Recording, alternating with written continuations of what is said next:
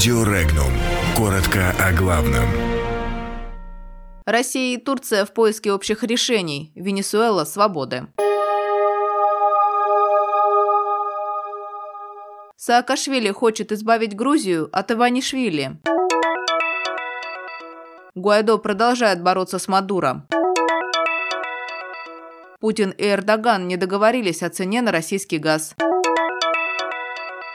Великобритания убрала со своих паспортов знак принадлежности к Евросоюзу. Фонд развития Дальнего Востока возглавил Игорь Шувалов.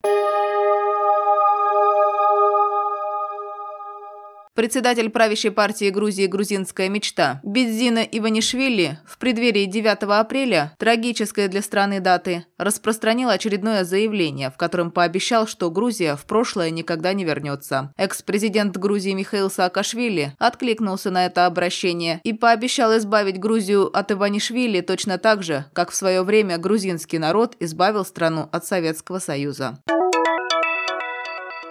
преддверии очередных протестов Хуан Гуайдо прибыл на место встречи манифестантов на востоке Каракаса накануне выходных, вполне осознавая, что вызов, брошенный им всемогущей революции и ее союзникам по всему миру, привел его на распутье, считает испанское издание «Эль Мунда». Сейчас, по всей видимости, он переживает самый сложный момент с тех пор, как возглавил оппозицию действующему правительству Николаса Мадуро. Новые уличные протесты намечены на среду. Это движение не остановится, как бы тяжело нам не было, заверил самопровозглашенный лидер противников Мадура, уточнив, что операция «Свобода» пока находится на начальной стадии, хотя и располагает помощью более двух тысяч специальных комитетов.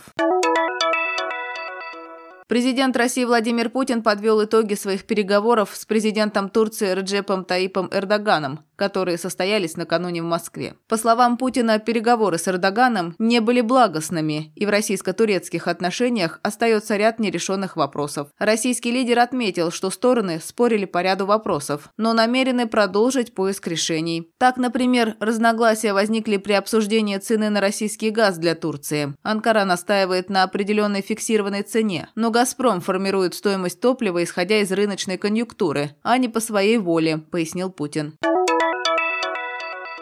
Соединенное Королевство до сих пор остается в составе Европейского Союза. Тем не менее, в то время как британский премьер-министр Тереза Мэй продолжает просить у Брюсселя новые отсрочки, чтобы упорядочить Брексит, значимые административные шаги, необходимые перед лицом неизбежного выхода из блока, уже делаются. Так, правительство Великобритании начало выпуск паспортов без слов «Европейский Союз» на обложке. Новые паспорта стали выдавать британским гражданам с 30 марта, то есть через день после даты, на которую изначально был запланирован выход страны из Европейского Союза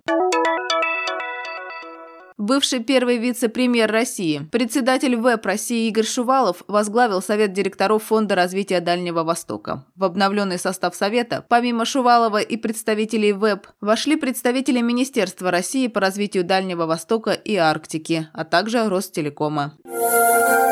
Подробности читайте на сайте Regnum.ru.